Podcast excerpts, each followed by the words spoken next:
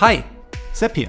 Herzlich willkommen zu Vorpolitisch, dem Podcast rund um Gesellschaft, Philosophie und Sozialen. Hier bekommt ihr Shorts zu aktuellen Themen aus einem frischen Blickwinkel serviert.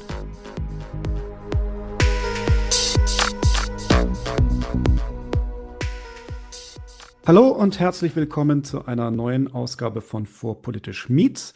Heute mit Holger Marx, einem der Autoren von Digitaler Faschismus, die sozialen Medien als Motor des Rechtsextremismus, erschienen 2020 im Duden Verlag. Hallo Holger. Hallo Sepp. Ja, schön, dass du dir nochmal die Zeit genommen hast, Holger. Was unsere Hörer nicht wissen, ich habe die Aufnahme verkackt und du warst äh, bereit, äh, das nochmal aufzunehmen. Dafür, dafür vielen Dank. Möchtest du dich kurz vorstellen? Ja, also mein Name, du weißt das ja schon, ist Holger Marx. Ich bin von Haus aus Radikalisierungsforscher, Sozialwissenschaftler, ja, und äh, arbeite seit einigen Jahren in Projekten, die sich vor allem ja, mit Radikalisierungs-, Polarisierungsprozessen befassen, aber vor allem auch Radikalisierungsprozessen hin in die Gewalt. Und auch wenn mein Schwerpunkt der Rechtsextremismusforschung liegt, äh, beschäftige ich mich phänomenübergreifend, also auch mit historischen Phänomenen politischer Militanz, einschließlich des anarchistischen Terrorismus, aber auch Phänomene wie ja, der Linksterrorismus rund um die neue Linke, aber auch des Islamismus und wie gesagt auch des Rechtsterrorismus. Und gerade im phänomenübergreifenden Vergleich liegt meines Erachtens auch der Erkenntnismehrwert, weil ja doch den Phänomen doch auch recht ähnliche Radikalisierungsmechanismen häufig zugrunde liegen, die aber je nachdem, was die inhaltliche Füllung ist, was die ideologische Strukturierung ist, ähm, einen, einen anderen Drive nehmen, eine andere Gefährlichkeit auch aufweisen, eine andere Zielauswahl aufweisen und das zu differenzieren anhand der ideologischen Struktur, das ist so ein bisschen so mein Steckenpferd.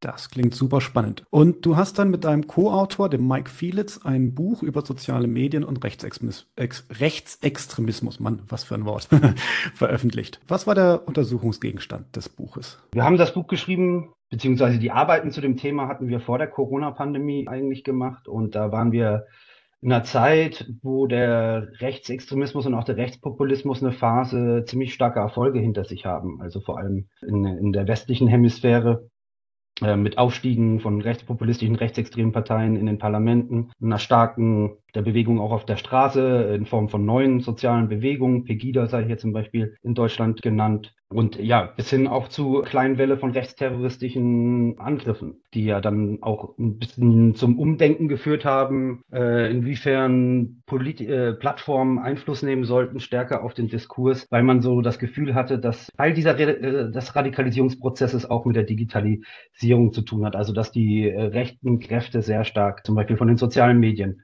profitieren. Und war auch auffällig in dieser Zeit, dass man sehr stark, vor allem ab 2015 mit der sogenannten Flüchtlingskrise, sehr stark mit Bedrohungsmythen gearbeitet hat. Hier im deutschen Kontext geläufig ist sicherlich das Wort des Volkstods oder auch des Bevölkerungsaustauschs. Im amerikanischen Kontext das Äquivalent dazu eher der White Genocide oder auch ja, auch The Great Replacement, also der große Austausch. Also diese Idee, dass ähm, westliche Gesellschaften quasi im Untergang betroffen, betroffen sind, äh, begriffen sind aufgrund eines demografischen Wandels, der in der extremsten Form dieser Erzählung dann auch natürlich auf eine Verschwörung auch zurückgeht, also dass hier ein bewusster Plan für diesen Bevölkerungsaustausch auch existieren würde. Und wie sich genau diese Bedrohungs Mythen eigentlich so gut in den sozialen Medien verbreiten konnten und auf so eine Wirkmacht, äh, auf so eine Wirkmacht dann entfalten konnten. Also welche Mechanismen da genau eine Rolle spielen, dass so ein Diskurs auch so wirkungsmächtig werden konnte, das haben wir unter diesem Schlagwort des digitalen Faschismus versucht zu äh, untersuchen. Und äh, Faschismus, der Begriff kommt daher, weil wir äh, uns da anlehnen an einen Faschismusbegriff von Roger Griffin, recht renommierter internationaler Faschismusforscher, der den palingenetischen äh, Ultranationalismus in, äh, ins Zentrum seiner Faschismusanalysen stellt, womit gemeint ist, dass faschistische Bewegungen, so meint er das zumindest bei den faschistischen Bewegungen der Zwischenkriegszeit, als gemeinsames Moment äh, herausarbeiten zu können, dass solche Bedrohungsnarrative, ähm, dass die Nation im Untergang begriffen, äh, begriffen ist und deswegen es außerordentlicher Maßnahmen braucht, um die Nation sozusagen zu revi revi revitalisieren, ne, Wiedergeburt, daher Palingenese, identifiziert Roger Griffin sozusagen als das politisch-kulturelle zentrale Moment faschistischer Bewegung. Also es geht um eine gewisse Rationalität, mit der man sehr drastische Formen von Politik äh, bis hin zu Ausschluss und Säuberung auch rechtfertigen kann. Und Bedrohungsszenarien sind nun mal halt generell, das gilt auch phänomenübergreifend, eine Situationsdefinition, die am ehesten halt auch Gewaltpotenzial beinhaltet, weil ab da, wo man das glaubwürdig den Leuten in den Kopf, Köpfen setzt, natürlich dann auch sowas wie eine Art Selbstverteidigungslogik greift. Die Selbstverteidigungslogik, denn äh, das ist habe ich auch in meiner eigenen Forschung und in meiner eigenen Doktorarbeit geschrieben. Die Selbstverteidigung ist wahrscheinlich der natürlichste Weg, Gewaltanwendung überhaupt zu rechtfertigen. Und wenn man zumindest glaubhaft erzählen kann, sich selbst zu verteidigen, dann ist das eben auch für viele Leute plausibel, dass Gewalt ein Weg ist. Ich wollte mir jetzt nur noch mal sicher gehen, dass ich das richtig verstanden habe. Also den Faschismusbegriff macht ihr jetzt an zwei Punkten fest. Das eine ist dieses Bedrohungs- und Untergangsszenario und das andere ist aber auch dass es eine nationale oder ultranationale Komponente haben muss. Weil ich denke jetzt zum Beispiel an den Jason Stanley, der hat ja ein Buch geschrieben, Us versus Them, der das sehr breit fasst mit seinem Faschismusbegriff. Äh, es gibt natürlich unterschiedliche Faschismusbegriffe. Ähm, äh, es hängt, je nach der, es hängt ein bisschen davon ab, was einen genau jetzt an dem Phänomen auch interessiert oder beziehungsweise Phänomene, die im Verdacht stehen. So etwas wie Faschismus zu sein. Man kann das von der Perspektive betrachten, was Faschismus so als Regimetypus für Formen annimmt, was, was Faschismus als Bewegung so ausmacht. Da war natürlich früher charakteristisch, dass sie sehr autorit autoritär organisiert waren, sehr, sehr zentralistisch, häufig nach dem Führerprinzip gearbeitet haben. Worauf Roger Griffin eher schaut, ist wie gesagt diese politisch-kulturelle Dimension. Also was ist eigentlich so die Rationalität des Faschismus, mit denen er mit denen er ähm, äh, die, die Drastik ne, seiner politischen Vorhaben und auch seiner politischen Vision rechtfertigt. Und ähm, äh, insofern ist das nur ein Element von Faschismus, was, worüber sich Faschismus allein nicht definieren lässt. Aber Griffin bezeichnet das als faschistisches Minimum. Also die Formel lautet in etwa, ähm, äh, Faschismus mag verschiedene Aspekte haben, aber ohne, ohne diesen palingenetischen Ultranationalismus gibt es eigentlich keinen Faschismus. Also das findet man immer als dominierendes Motiv eigentlich in allen äh, faschistischen Bewegungen. Und man sieht das auch bei den rechtsterroristischen Akten, die wir Ende des, äh, des letzten Jahrzehnts, Anfang dieses Jahrzehnts hatten, ne? dass da halt immer solche äh, Geschichten mitschwingen, ne? dass halt die Bevölkerung äh, die die heimische Bevölkerung eigentlich vor, vor der Verdrängung oder gar dem Untergang steht. Also das äh, zieht sich durch fast alle Manifeste, die wir von rechtsterroristischen Tätern auch haben. Und es geht uns speziell um, um, um diese Dynamik, also um eine faschistische Dynamik. Das heißt aber nicht, dass jetzt jeder Akteur, der an so einer Dynamik oder an so einem Kommunikationssystem teilhat, jetzt als rein faschistische zu qualifizieren ist, beziehungsweise das heißt auch nicht unbedingt, dass, dass diese Bewegung unbedingt erfolgreich sein muss. Uns hat vor allem interessiert, warum genau genau diese Untergangserzählungen in einem bestimmten signifikanten Teil der Bevölkerung äh, so einen Erfolg haben konnten. Und Erfolg heißt halt einfach einen merklichen Anstieg der Popularität solcher Thesen, Hypothesen, Wahrnehmungen halt äh, im Vergleich zum Beispiel zu den Jahren davor. Okay, verstanden. Ich wollte nur fragen, weil gerade im Internet ne, gibt es ja dieses äh, Gesetz oder diese Gesetzmäßigkeit, äh, dass früher oder später jeder als Nazi oder Faschist bezeichnet wird. Das heißt, da ist der Begriff ja in gewisser Weise auch entwertet und deswegen wollte ich nochmal ganz sicher gehen, was euer Forschungsgegenstand war. Jetzt hast du schon gesagt, also Angst machen Bedrohungsszenario aufbauen. Wieso funktioniert das in den sozialen Medien so gut? Was ist der Mechanismus, der das erlaubt?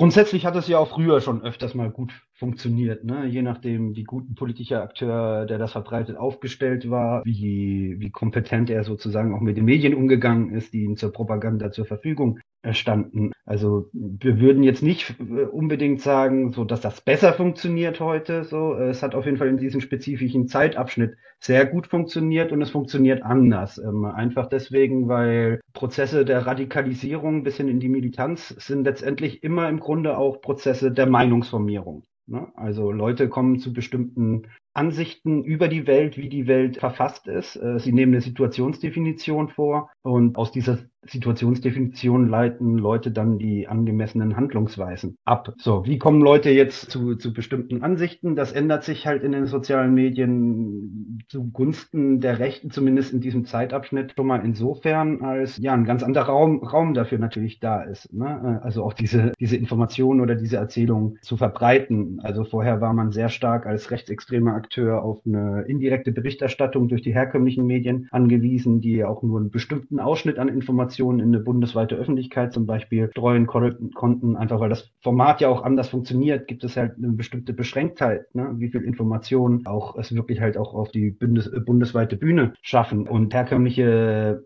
Gatekeepers, wie es genannt werden, halt haben auch eine Selektion nach Wichtigkeit von Informationen vorgenommen, haben auch teilweise bewusst, das ist zumindest der Anspruch, das heißt nicht, dass es in der Praxis nicht selbst Bias hat, ne? aber zumindest gibt es äh, Regeln, die zumindest für diesen Anspruch stehen, ne? dass man möglichst unemotional oder sachlich halt auch über bestimmte Themen berichtet. Und ähm, all diese Regeln, die wir ja mal den herkömmlichen Medien gegeben haben, sei es äh, in niedergeschriebener Weise oder ungeschriebener Weise, wozu ja auch bestimmte Kodizes des Journalismus gehören, ne, Arbeitsethiken, die existieren dann natürlich nicht mehr, weil jetzt auf einmal auch einzelne Influencer, die eigentlich keiner reduktionellen Kontrolle unterliegen, auf einmal eine Reichweite oder eine größere Reichweite haben können. Ist ein Lokalblatt oder ein Regionalblatt oder sogar eine, so ein bundesweit aufgelegtes Blatt. Und da ist natürlich dann viel Raum zum Beispiel für dramatisches Storytelling, ne, was vielleicht mit den Fakten auch gar nicht so übereinstimmt. Vor allem kann man halt diese dramatischen Geschichten, weil halt diese ganzen Beschränktheiten, die einen eigentlich so eine, eine Selektion von Informationen treibt, halt wegfällt. Also man kann eigentlich ein buntes Potpourri, zum Beispiel von Fällen von Ausländergewalt. Ne, das ist, äh, ist ja was, worauf sich die ex extreme Rechte sehr stark gestürzt hat, zusammenstellen und damit dann letztendlich auch so eine Collage der Realität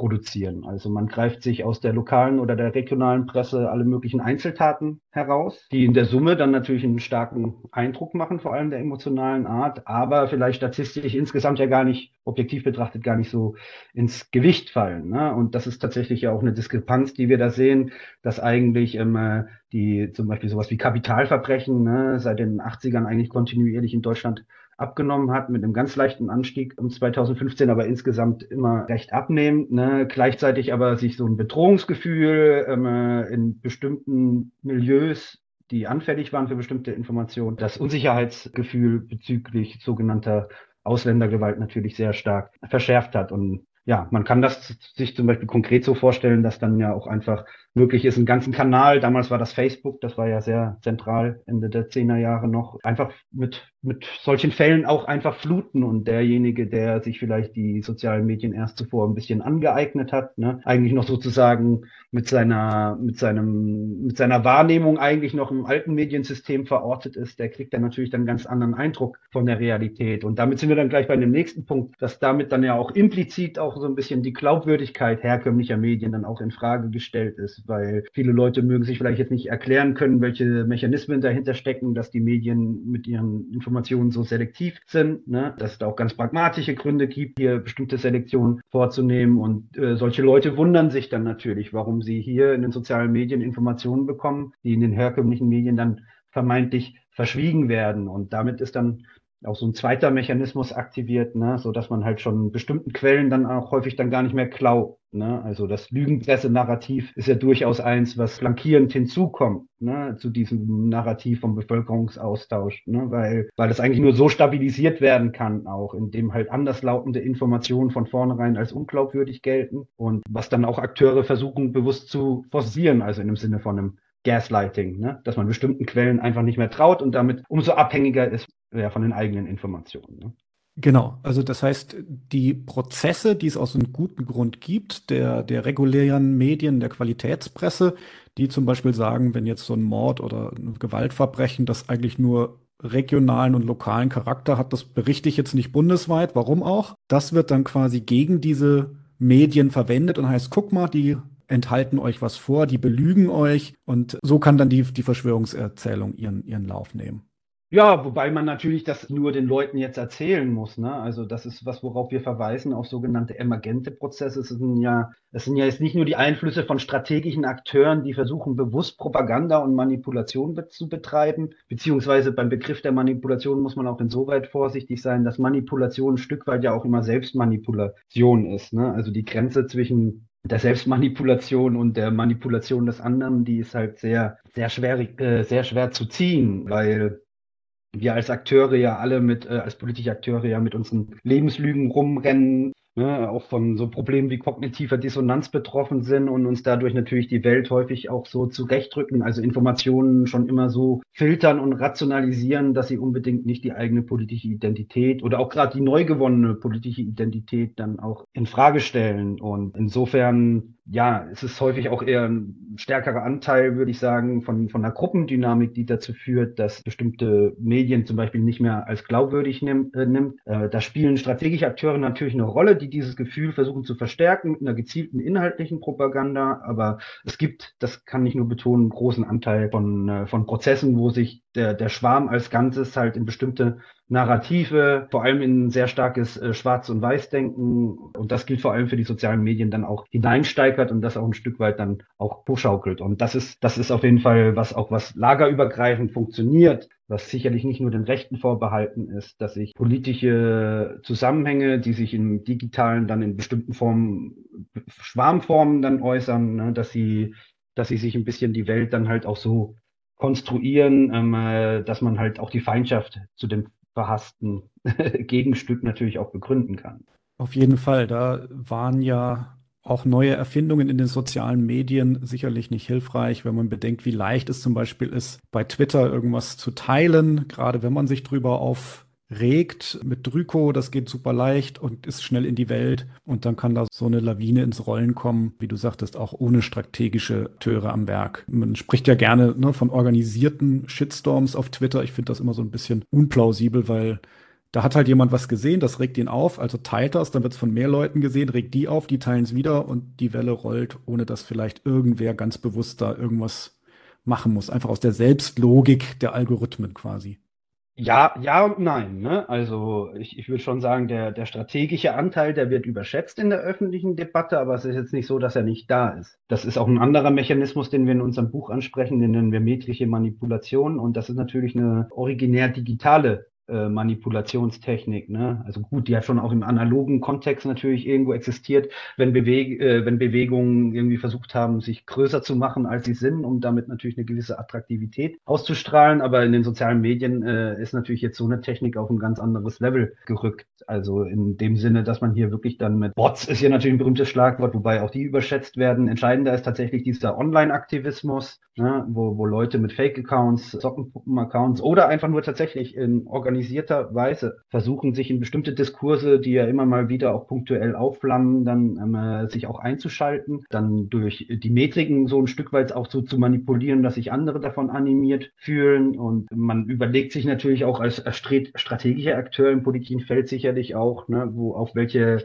auf, auf welches Thema springt man jetzt auch an, ne? Und wo, wo sammelt man jetzt auch natürlich die, die negativen Kommentare ab, weil man sie zum Beispiel jetzt, äh, weil man den Anlass jetzt für ein gesunde, gefundenes Fressen hält. Ne? Also die diesen strategischen Anteil gibt es natürlich, aber äh, in welche Richtung sich das, das entwickelt, das ist, also es ist natürlich insofern steuerbar, dass Akteure halt emotionale Trigger setzen können, ne, äh, wo, wo viele Leute dann mitmachen oder sich abgestoßen fühlen. Aber so konkret steuerbar, welchen inhaltlichen Output das hat, ist das dann nicht unbedingt. Und da kommt, glaube ich, eher so der, der Schwarmanteil ins Spiel. Ne? Das sieht man häufig einfach auch bei wie soll man sagen, bei Zäsuren im politischen Diskurs, wie jetzt bei Corona oder auch beim Ukraine-Krieg, wo jetzt erstmal eine neue Sachfrage sich auftut, die eigentlich auch lagerübergreifend für alle von großer Relevanz ist, weil es fast schon epochale Ereignisse auch sind, ne? Die nicht unbedingt den ideologischen, wie man sich dazu positioniert, nicht unbedingt den ideologischen Markenkern von links oder rechts betreffen. Und dadurch gibt es dann erstmal auch erstmal so eine Verunsicherung. Und äh, wir haben das am Anfang der Corona-Pandemie auch gesehen, ne? dass da durchaus ähm, rechte Akteure erstmal eine andere also Teil des rechten Spektrums erstmal eine andere Haltung eingenommen hat und eher härtere Maßnahmen gefördert hat, während eher so das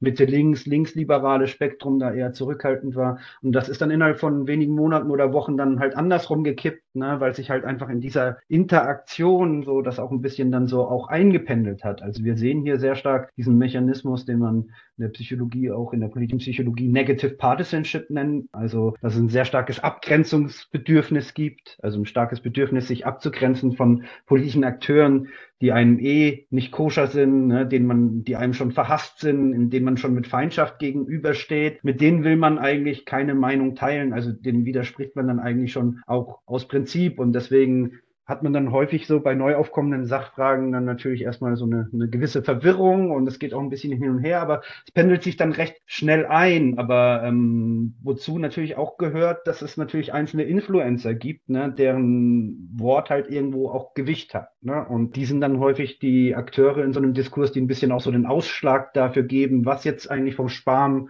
so kolportiert wird und dann sich äh, und dann sozusagen als neue Wahrheit dann auch sedimentiert. Ne? Also damit sind wir eigentlich auch ein bisschen schon so, glaube ich, ne, bei, bei, einer, bei einem Gespräch auch darüber, wie das eigentlich nicht nur den Rechten vorbehalten ist, ne? weil man könnte ja zu der Meinung kommen, dass das, was wir da in dem Buch beschreiben, jetzt nur für, für Rechte gültig ist. So ist es ja natürlich nicht, ne? auch wenn man immer vor Augen haben muss, dass jede ideologische Struktur, Strukturierung, auch wenn sie von ähnlichen Mechanismen angeleitet ist, dann trotzdem einen Output hat und deswegen auch eine andere Gefährlichkeit.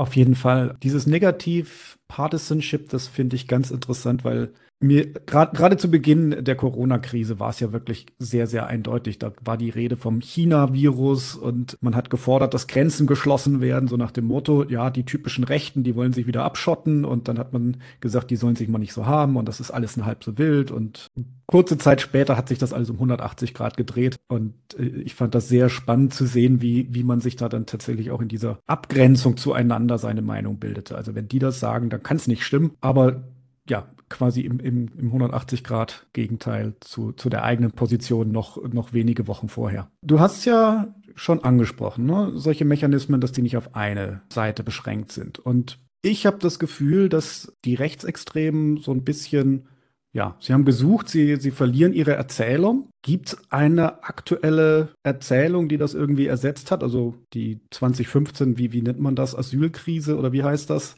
Die ist ja jetzt nun mal als Thema erstmal weg. Corona ist jetzt auch soweit vorbei. Ja, das ist natürlich ein ganz schöner Gamechanger gewesen mit der, mit der Pandemie. Also wir haben unser Manuskript gerade abgeschlossen, als die Pandemie begann. Also wir haben versucht, das natürlich noch ein bisschen in, in, in äh, reinzubekommen. Also auch diese Frage, wie sich die Rechte am Anfang da positioniert, die war zu dem Zeitpunkt tatsächlich noch, noch nicht entschieden. Aber ja, es gab da erstmal eine große Verunsicherung und die Rechte hat damit natürlich ihr, ihr Zugpferd verloren, ihr emotionales, ihr erzählerisches Zugpferd, weil ja erstmal auch im, die, die Flüchtlingsströme dann auch erstmal äh, versiegt sind, ne? naturgemäß, so wie es halt diese Situation halt mit sich gebracht hat. Und wie wir ja wissen, hat sich dann tatsächlich dann über die zwei Jahre der Pandemie im engeren Sinne dieses Narrativ von der Corona-Diktatur ausgebreitet, ne, was dann halt auch mit diesen, mit der Rhetorik gegen äh, Impfpflicht verbunden war. Aber auch hier äh, sehen wir keine so richtig klare Positionierung rechtsextremer Kräfte, so dass auch das entstehen konnte, was wir als Querdenkerbewegung kennen. Ne? Also eine, eine Bewegung, die ein bisschen diese Lücke gefüllt hat, weil sie sich in der Positionierung zur Pandemiepolitik sich da viele Leute nicht ähm, abgedeckt gesehen haben, ne? so von Parteien vor allem links der Mitte. Und die, die AfD hat ja noch, noch eine relativ nahe Position vertreten und wir sehen halt auch im, äh, im außerparlamentarischen Spektrum der extremen Rechten, dass so Organisationen wie die Freien Sachsen zum Beispiel, ne, so gerade in der Verbindung mit dieser Corona, mit dem Corona-Thema auch nochmal sehr stark profitieren konnte. Und das hat ja auch tatsächlich zu einer sehr starken Protestbewegung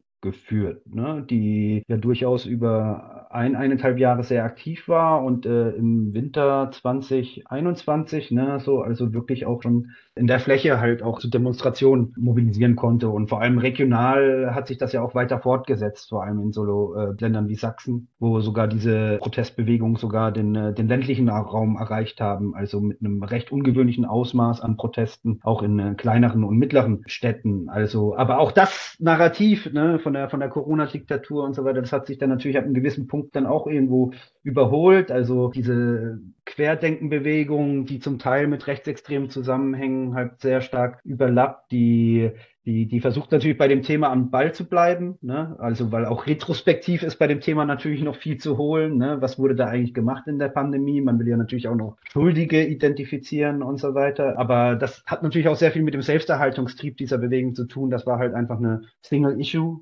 Bewegung, ne, die halt auf dieses eine Thema fokussiert war und wird sich jetzt natürlich äh, gerade auch, weil viele Leute ihre Identität daran gebunden haben, jetzt nicht so einfach auflösen unter der neuen Situation. Aber es gibt dann natürlich dann so Übergänge, weil wir haben ja auch in der äh, in, in dieser Protestbewegung gegen die Corona-Politik auch schon eine sehr starke Affinität für russische Perspektiven gesehen, eine sehr starke Anfälligkeit zum Beispiel auch für russische Propaganda. Ne? Und das ist zum Beispiel jetzt auch ein sehr starkes Bindeglied dann zwischen der sogenannten neuen Friedensbewegung, ne? die, wie soll man sagen, mehr Diplomatie mit Russland fordert. Da haben wir eine Überlappung sehr, sehr stark, was das politische Milieu betrifft, was dafür für anfällig ist und wo man jetzt so ein bisschen so sein neues Narrativ sucht. Ende letzten Jahres hat man das dann noch sehr stark um dieses Blackout-Thema versucht halt herumzuzwirbeln. Ne? Also dass das jetzt, also auch hier wieder so ein Untergangsmoment, ne? möglichst drastisch, möglichst dramatisch, dass wir hier vor einem Totalausfall stehen, was Energie betrifft und ähm, äh, dass das vielleicht sogar ins Chaos abgleitet, eine anarchische Situation herankommt. Das geht dann einher mit so Prepper-Gedanken und so weiter.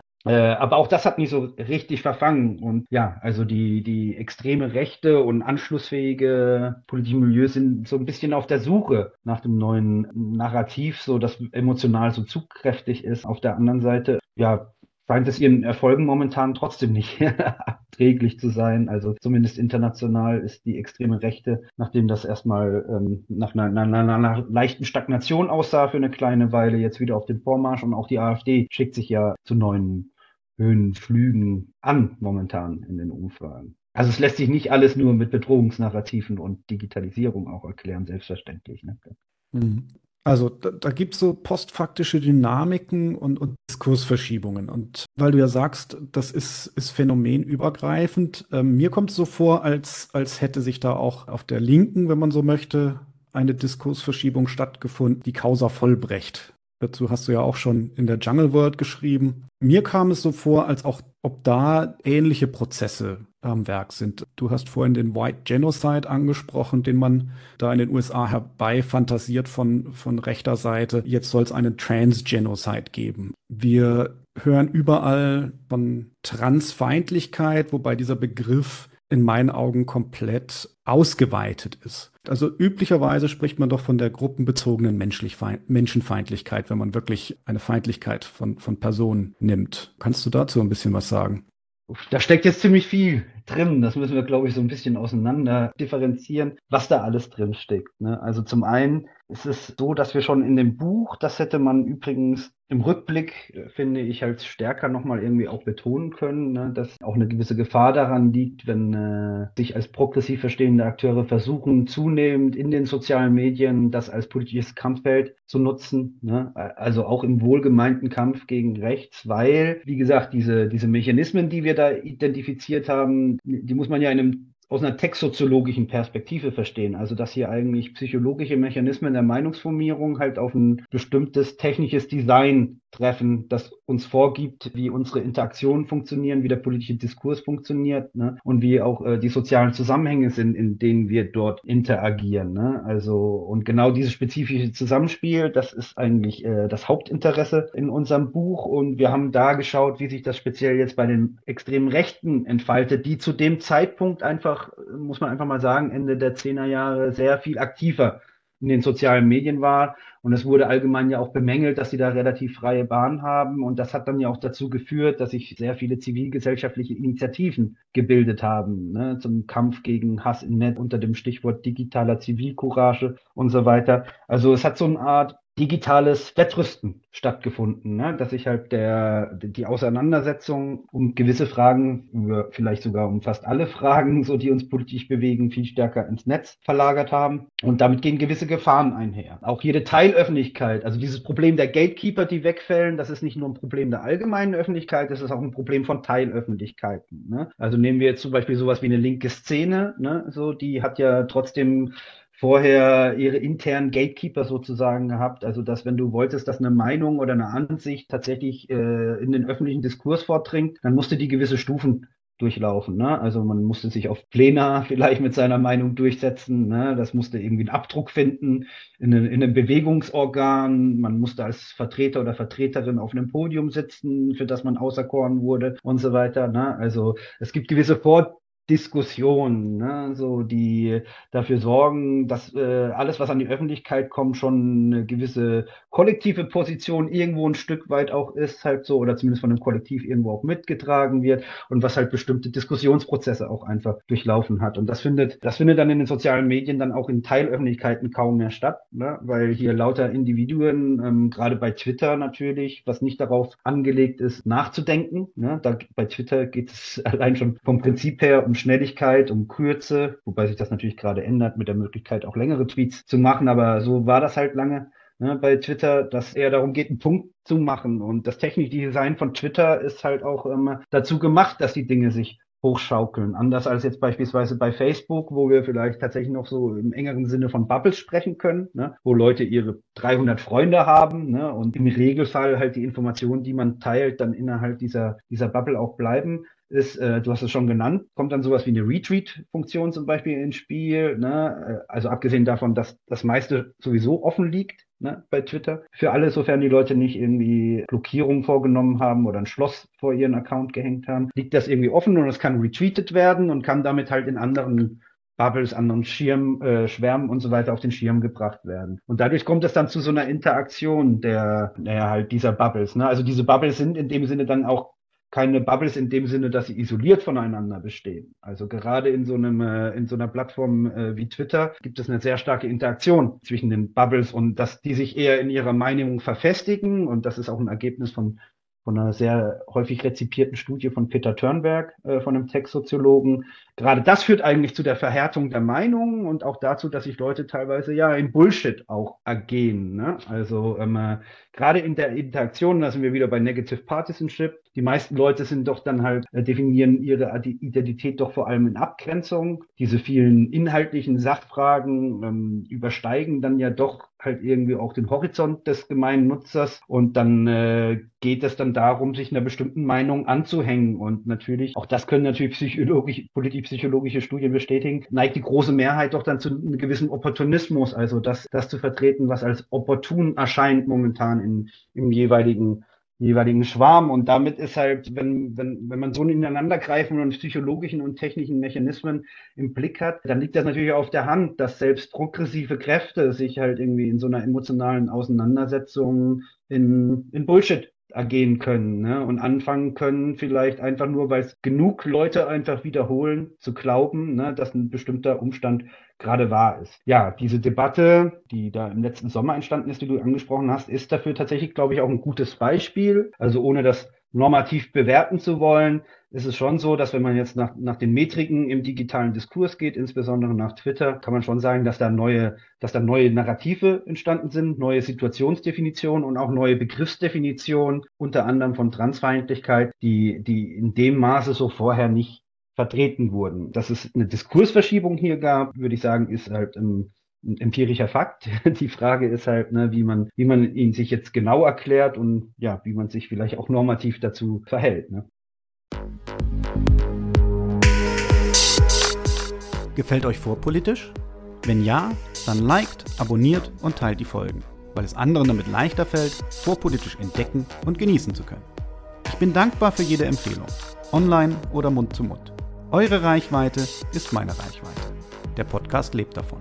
Euch allen vielen, vielen Dank.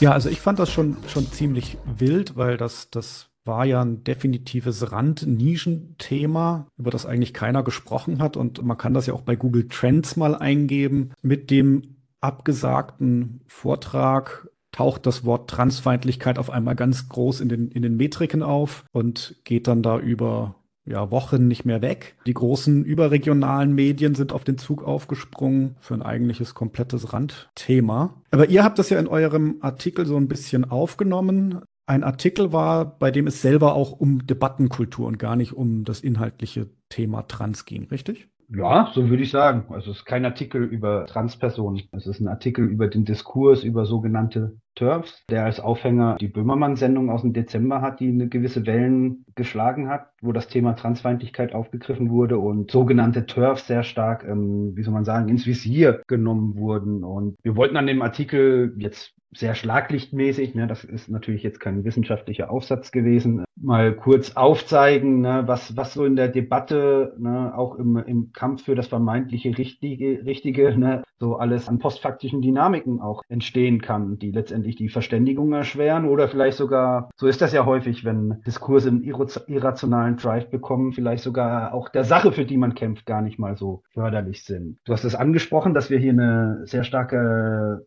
starken Anstieg äh, des Begriffs Transfeindlichkeit haben ab dem Sommer letzten Jahres. Ne, da könnte man jetzt zum Beispiel vieles draus schließen, zum Beispiel, dass jetzt Transfeindlichkeit zugenommen hat. Aus einer wissenschaftlichen, analytischen Perspektive hat erstmal die Verwendung des Wortes Transfeindlichkeit zugenommen. Ne? Und alles weitere ist dann natürlich up to analysis. Ja, und man muss sich dann jetzt erklären, warum hat diese Zunahme des Begriffes zugenommen? Hat das, hat das einen Hintergrund in einer realen Anstieg von Transfeindlichkeit? Oder hat sich was in den statistischen Kategorien und sei das jetzt auch nur im, im Alltagsgebrauch verändert? Ja, hat sich der Begriff selber nicht verändert? Und was wir tatsächlich in der, in der Zeit sehen, ist, was meines Erachtens mit dem Begriff Concept Creep abgedeckt ist. Ne? Also, dass man gerade ähm, Konzepte, die eigentlich ähm, auf, auf bestimmte Betroffenheiten rekurrieren, wo es um den Schaden von bestimmten Personengruppen geht, nochmal in einer sehr exzessiven Weise ausweitet, quasi mit dem Schaden für diese Person identifiziert, obwohl es, äh, obwohl der Sachverhalt eigentlich gar nicht jetzt so eng ist. Was auf jeden Fall eine Verschiebung ist, und das lässt sich auch empirisch zeigen, ist zum Beispiel, dass ähm,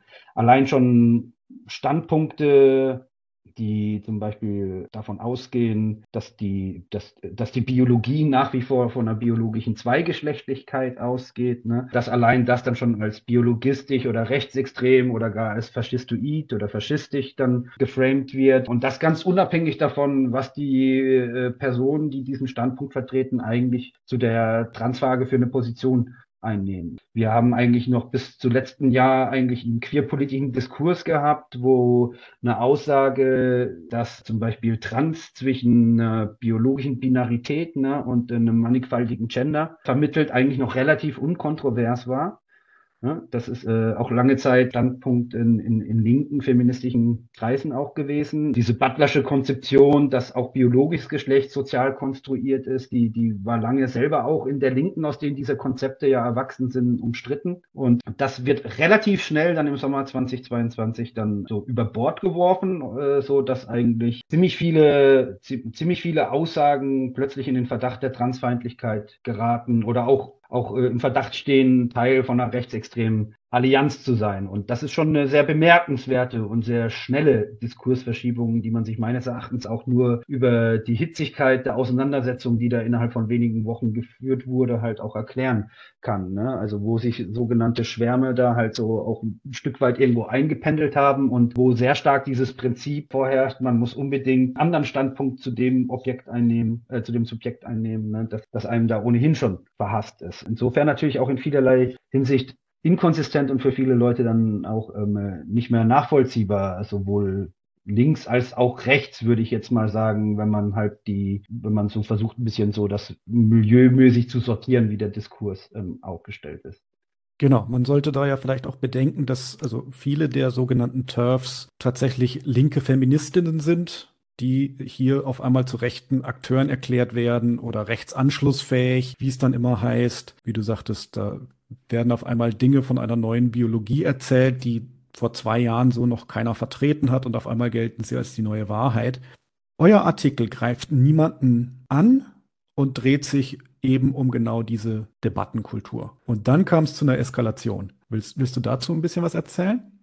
Ich würde es nicht Eskalation nennen, sondern eher ein Strohfeuer und es war ein Stück weit eine erwartbare Reaktion, weil genau das, was ja, weil, weil diese, diesen Reaktionen, die es auf den Artikel gab, ja genau diese argumentative Struktur innewohnt, die in dem Artikel auch kritisiert wird. Also man kann schon vielleicht auch davon sprechen, dass hier Leute angegriffen werden, wenn man jetzt so, wenn man jetzt so ein hartes Wort benutzen will, in dem Sinne, dass hier natürlich Narrative in die Kritik gezogen werden. Also Narrative über TERFs ähm, und auch äh, mit welchen argumentiven Mustern da hantiert wird. Aber generell von über Transpersonen zum Beispiel trifft der Artikel eigentlich keine Aussagen und auch schon gar keine wertenden. Also es geht tatsächlich um eine Herausarbeitung der Mechanismen, die dazu führen, dass plötzlich sehr vieles als rechtsextrem, als biologistisch, als vielleicht sogar faschistisch gilt und damit auch als ein Akteursfeld, mit dem man eigentlich auch gar nicht mehr, mehr reden muss. Und äh, wir sind da auch dann in einem Bereich, wo ein Stück weit diese Bedrohungsnarrative natürlich dann auch eine Rolle spielen. Du hast vorhin schon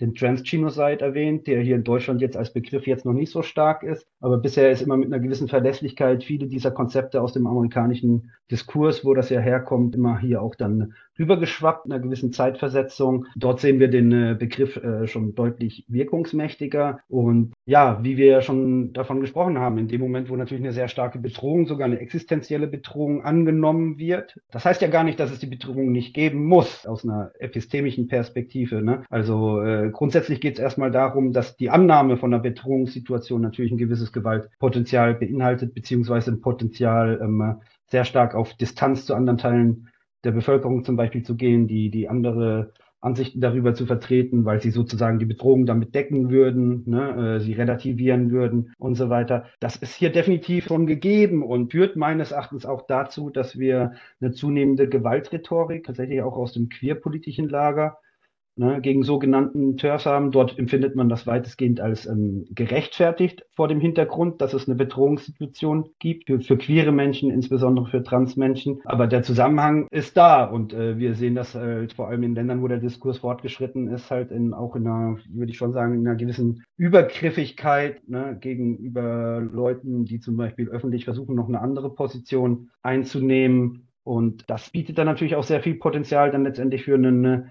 Backlash, würde ich sagen, weil so klar sind diese Fragen, die hier als äh, klare Wahrheiten schon entschieden werden, halt selbstverständlich nicht. Es ist an dem, an der Stelle dann eigentlich auch kein deliberativer Austausch mehr möglich und es äh, schaukelt sich mit so einer Definition auch einfach natürlich dann zwangsläufig hoch. Ne?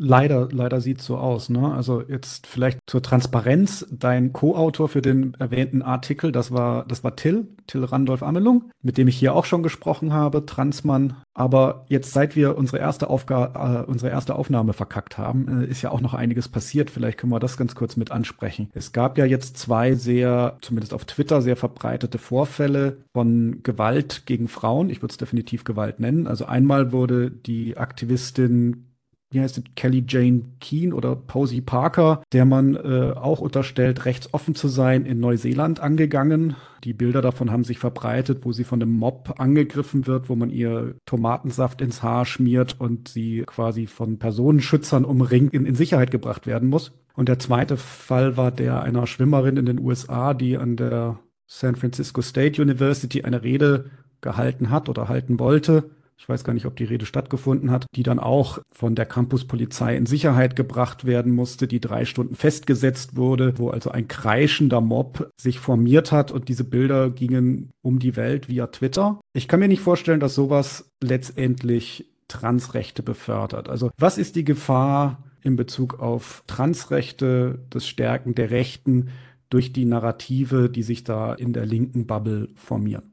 Ich würde gerne einen Blick von weiter oben drauf werfen, indem wir vielleicht nochmal einen Schritt zurückgehen in der Geschichte. Ne? Also wir haben in der Geschichte immer wieder den Fall, dass auch progressive Bewegungen, die sich für Minderheiten einsetzen, für subalterne Gruppen, und das fängt ja auch schon in der Arbeiterbewegung an, ne? unter einem wohlgemeinten Ziel sich bestimmte, sich bestimmte Ideolo Ideologeme entwickeln, bestimmte Narrative wirkungsmächtig werden, die dann äh, letztendlich auch zu strategischen Handlungen führen, die nicht unbedingt dann letztendlich äh, die Effekte haben, die sich die Bewegung eigentlich für diese, für diese betroffenen Gruppen eigentlich auch, auch wünschen. Ne? Und in der Linken war es schon ob das äh, in der frühen Arbeiterbewegung war oder ob das in der antikolonialistischen Bewegung war, ne, gab es immer Streit darum, halt so, wo eigentlich die Grenze zwischen Freund und Feind zu ziehen ist. Also wir haben auch schon früh sowas wie zum Beispiel so einen orthodoxen Marxismus, ne, der dann natürlich eine sehr dogmatische Richtung annimmt in Form der kommunistischen Parteien, wo dann sozusagen alles als arbeiterfeindlich geframed wird, was der eigentlichen, was der eigenen Ideologie entspricht. Ne. Also man setzt die eigene Ideologie mit den Interessen der Bezugsgruppe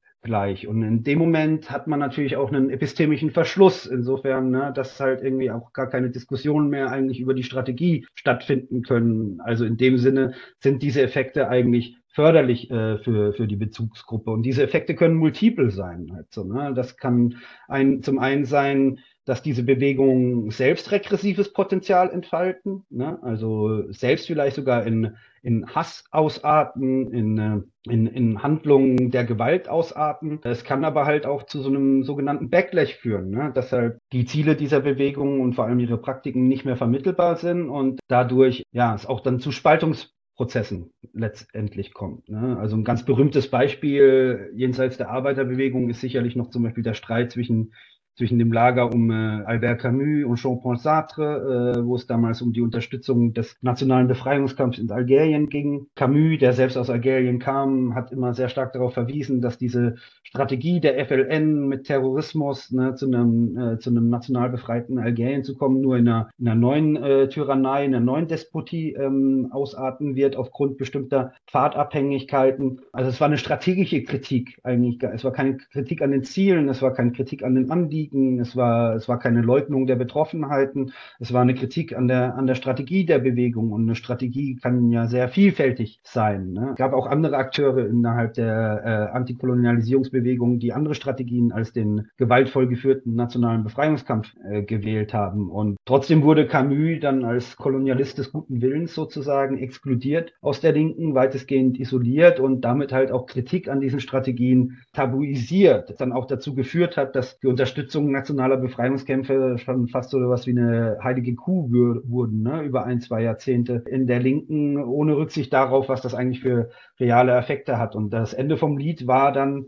äh, dass wir eine Reihe von despotischen Regimen hatten, wo dann selbst ähm, auch äh, ehemalige Kämpfer, wie zum Beispiel in Algerien, dann letztendlich irgendwie äh, 20, 30 Jahre später auch eine Revision ihrer Pol äh, Position vollzogen haben. Also ehemalige FLA-Kämpfer haben in den 90, FLN-Kämpfer haben in den 90ern dann letztendlich dafür gesorgt, dass Camus zum Beispiel ein Stück weit rehabilitiert wurde.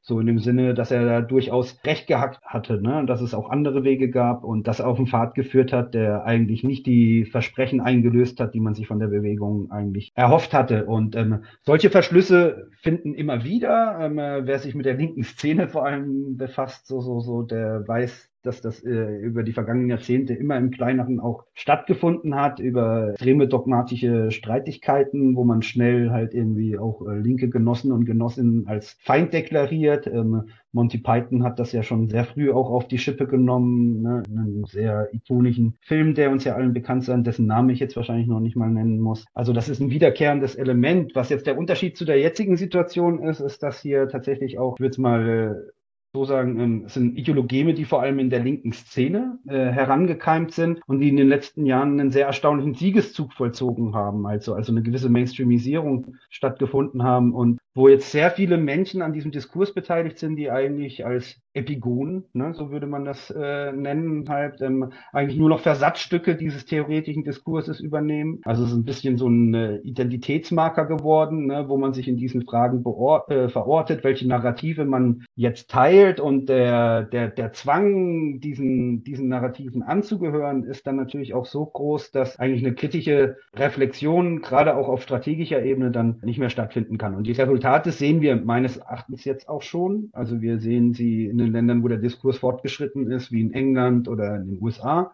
schon, dass zum Beispiel sich auch Teile der LGBTQ-Community, also gerade äh, aus dem Bereich von LGB, sozusagen versuchen davon auch ein bisschen abzusetzen, ne? weil sie weil sie eigentlich halt mit diesen aggressiven Techniken und ähm, auch mit diesen Positionen, die von manchen ich betone hier jetzt die Subjektivität, auch als wissenschaftsfeindlich wahrgenommen werden, dann äh, äh, wenig zu tun haben wollen, weil sie meinen, dass da halt eher ein Bärendienst ne, für, für die Bewegung raus erwächst. Und ja, und solche Bilder wie jetzt diese Vorfälle in Auckland ne, oder jetzt auch gerade an der amerikanischen Universität, äh, die ähm, geben natürlich ähm, kein gutes Bild ab, so wie insgesamt auch diese sehr ausufernde Rhetorik gegen TERFs, die ja wirklich häufig auch mit, äh, mit Gewaltrhetorik einhergeht. Ne? TERFs töten, TERFs auf die Fresse hauen und so weiter. Und die ja auch ein Stück weit logisch ist, ne? wenn man das als rechtsextrem oder faschistisch gar geframed hat. Ne? Weil in der linken Semantik bedeutet das dann halt eben auch keine Debatte, wenn nicht sogar auf die Fresse. Es ist halt äh, es ist ein diskursiver Ausschluss von bestimmten Positionen, der, der, der keine Deliberation mehr möglich macht, sondern eigentlich nur noch die offene Konfrontation. Damit ist dann halt eigentlich auch ähm, ja auch eine gewisse Spirale dann damit angelegt eigentlich dazu führen muss, meines Erachtens, dass sich diese Lager auch innerhalb der Linken weiter voneinander entfremden und äh, wo dann letztendlich auch die Gefahr besteht, dass Teile des abgespaltenen Lagers äh, sich auch eine neue politische Orientierung letztendlich suchen könnten, weil Leute, die Fragen haben, die eine gewisse Verunsicherung haben, halt zum Beispiel jetzt so das Selbstbestimmungsgesetz betrifft und so weiter, die finden dann, äh, die finden dann Dialogpartner dann nur noch auf der vermeintlich rechten Seite. Und äh, so kann das dann letztendlich äh, auch zu einer self-fulfilling prophecy werden. Ne? Also es gibt halt irgendwie so so nobel der Gedanke ist halt irgendwie eine starke Brandmauer, Brandmauer sagt man, ne? Brandmauer gegen Recht zu bilden. Ne? Man man kann das auch überstrapazieren ne, in dem Sinne, ne, dass, dass sich im Resonanzfeld der politischen Landschaft äh, die, die Proportionen so verschieben, ne, dass, dass man letztendlich vielleicht viele dann einfach auch nur noch gegen sich stehen hat. Dann äh, eine Empathie, die vielleicht auch schon mal da war, dann vielleicht auch flöten geht. Und das wäre sicherlich nicht das, was wir wünschen und ganz sicherlich auch nicht, was, was die Aktivisten, die auf diese Methoden setzen, wünschen können. Holger, wir haben jetzt ziemlich genau eine Stunde rum. Willst du vielleicht noch abschließen mit, mit dem, was du dir wünschen würdest für die Diskussion speziell in der, in der linken Szene?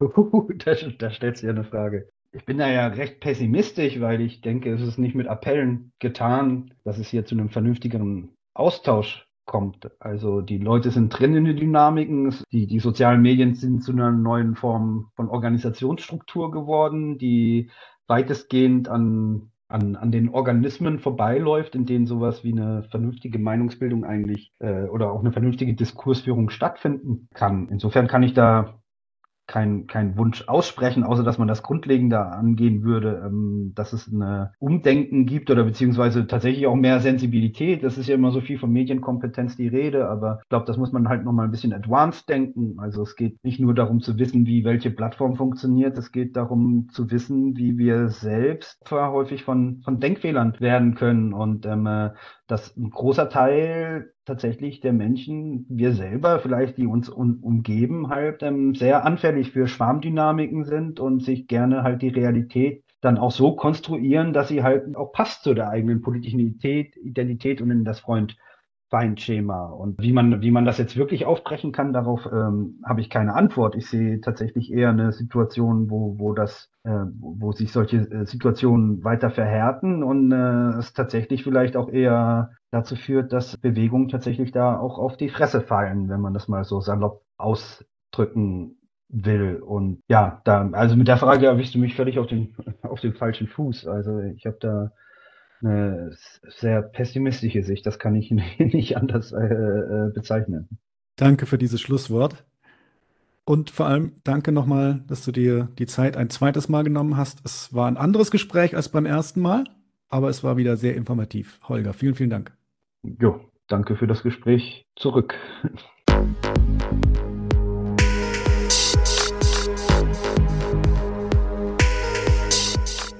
Hier endet eine weitere Episode von Vorpolitisch, dem Podcast rund um Gesellschaft, Philosophie und Soziale.